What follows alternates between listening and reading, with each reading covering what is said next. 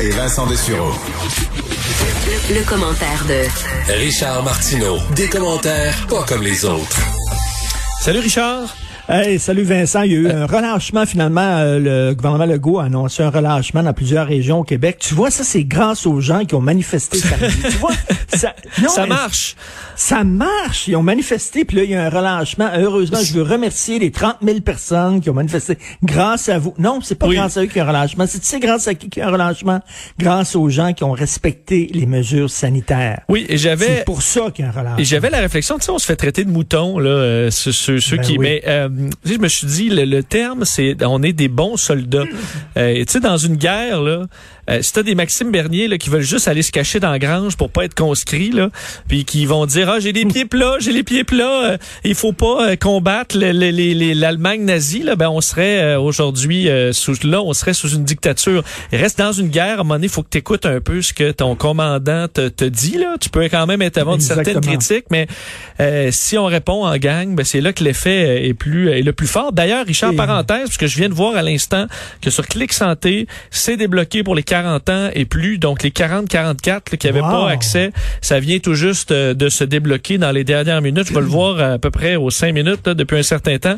Donc, euh, ben, allez-y, n'hésitez pas. Les 40-44, il y en a euh, combien? Il y en a 439 000 là, si on veut atteindre 75% Alors, euh, ben go, Clic Santé, allez, prendre votre rendez-vous. Allez-y pour Madame Gisèle Baudouin qui est anti-vaccin puis que sur son lit de mort, elle a dit qu'avoir su, elle se serait fait vacciner.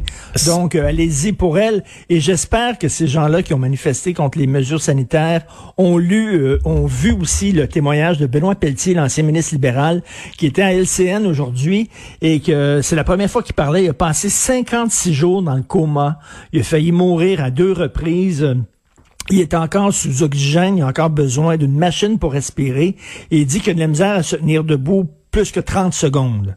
Il est hyper faible. Alors Hmm. lui, il a, il a frôlé la mort. Tu sais, c'est- pas une joke, là. Ben, je voyais une, Ce n'est je- pas une joke. Je sais pas si c'est à découverte, parce que je parlais de COVID longue dans mon dernier su- sujet juste avant, euh, et euh, une, une dame dans la quarantaine super en forme, qui, qui est pas décédée là, de la COVID, mais qui, écoute, elle a de la difficulté à parler tellement elle, ses poumons ont été endommagés. Et on voyait des ados aussi, euh, deux ados de la même famille, des jeunes en santé, pas de con- pas, pas de comorbidité, qui se retrouvent à avoir un paquet de problèmes de santé assez sérieux. Donc, euh, c'est pas parce que tu vas pas en mourir que tu n'auras pas des séquelles de la COVID et que tu vas être obligé de traiter ça sur des années. Donc, tu as une seule chose à faire, t'en vas te faire vacciner, c'est simple, c'est gratuit, ça prend quelques minutes, il y a plein de monde souriant en plus qui t'accueille. Donc, euh, Écoute, j'ai- parlé à mon émission, là, un, sceptique des, con- des consignes, euh, des mesures sanitaires, puis qui me disait, ben oui, ben oui, tu sais, on, on va baisser les, les mesures. Il dit, je veux pas de consignes, puis je veux pas de mesures, blablabla. Puis là, j'ai dit, oui, mais il y a des gens qui vont attraper. Ben, il dit, ben oui, puis ils vont l'attraper, puis euh, ils vont passer par-dessus. Ça va être comme une grippe, tu sais. Ouais, ouais, Non, mais ça, non, ouais, il est 15 Non, ça va mois. comme une grippe? Il, ça, il est 15 mois en retard, même euh, deux, euh, proche de deux ans en retard. Richard, tu veux justement parler ben, des anti-masques et de leur impunité? Ouais, 30 000 personnes. Donc, je comprends, je suis pas niaiseux à temps plein. Je comprends que les policiers voulaient pas que ça déborde, qu'il y ait un débordement, que ce soit le foutu bordel. Tu peux pas donner des contraventions à 30 000 personnes. Je comprends fort bien. On connaît le nom, par contre, des organisateurs. On connaît leur nom. Samuel Grenier, Daniel Pilon. Ils ont pignon sur rue. Comment ça se fait que eux ont pas reçu de contravention? Et Maxime Bernier a pas reçu de contravention 28. Et, et moi, si j'étais parmi les 28, je dirais, tabarnouche, qu'est-ce que j'ai fait, moi, que les 29 972 autres personnes n'ont pas fait? Pourquoi moi? C'est-tu parce que je suis particulièrement laid? C'est ça, je me dirais qu'ils m'ont donné une contravention à moi. Pourquoi rien que 28? Et t'imagines les gens qui ont eu des contraventions parce qu'ils sont allés faire des pique-niques, Ouais, ils étaient avec trois de leurs amis, tout ça.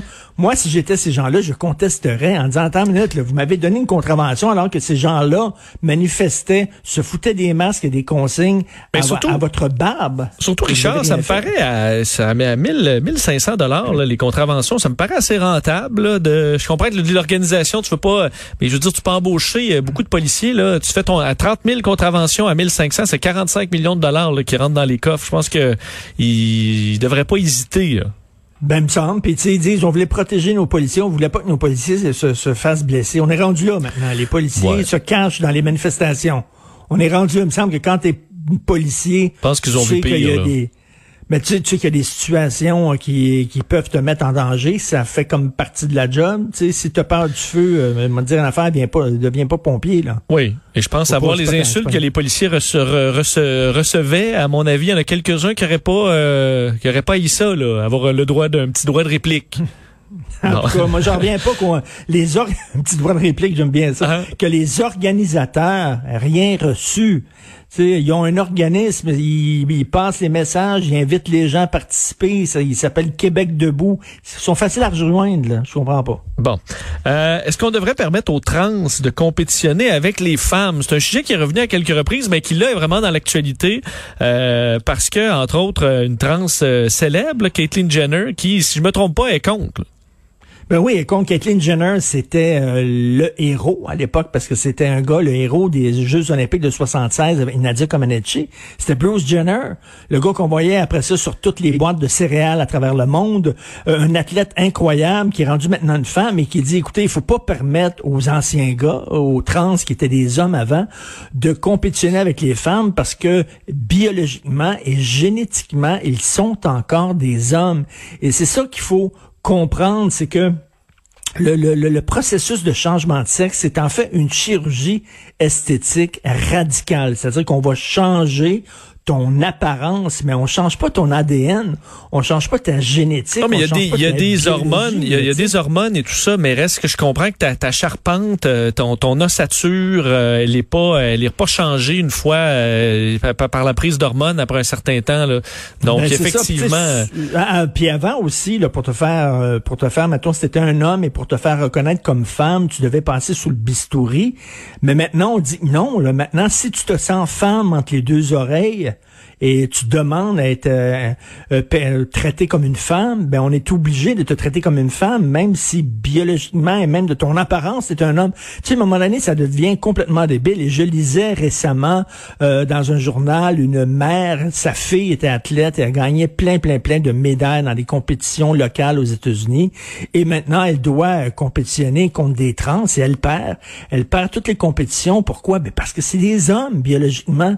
Et à un moment donné, qu'est-ce qu'on va faire? Tu sais qu'il y a certains gars-là, maintenant, ils ont arrêté là, de donner des prix meilleur acteur, meilleure actrice. oui, Ils ont comme totalement, euh, c'est fini, euh, C'est non-genré, pour oui. les sexes, c'est non genré. Est-ce que on- ça va devenir comme ça maintenant aux Jeux Olympiques, c'est-à-dire que étant donné qu'il y a de plus en plus de trans, euh, ça va être comme des compétitions non genrées où tout le monde va concourir avec tout le monde euh, sans tenir compte des différences biologiques entre les sexes parce qu'il y en a.